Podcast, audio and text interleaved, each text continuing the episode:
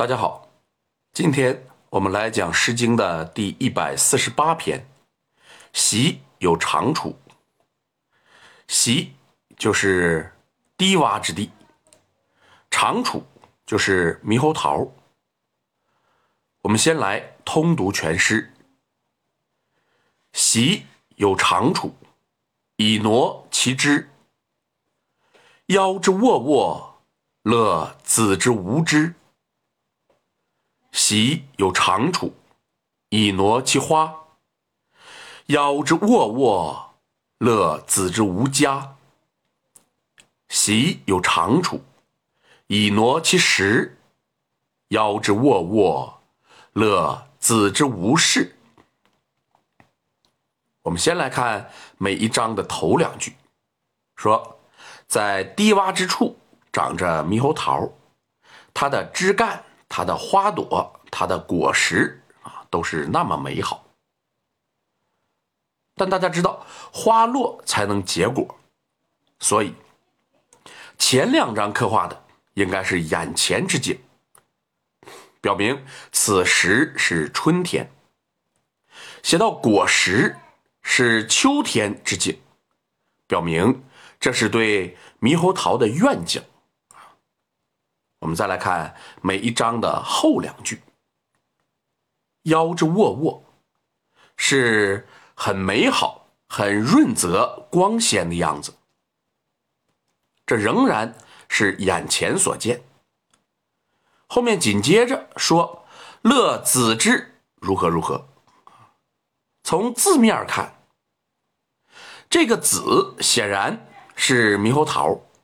作者是将猕猴桃拟人化了。那么我们看，无知、无家、无事啊，这株猕猴桃长在哪儿呢？长在低洼之地。可见“无知”指的是没有人知道。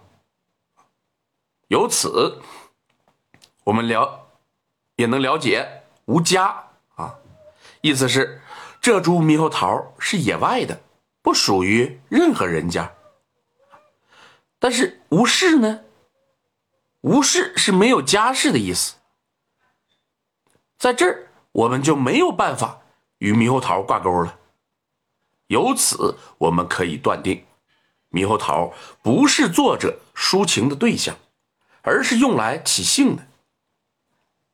野外的猕猴桃不属于任何人，姓女子尚未出嫁，而猕猴桃的。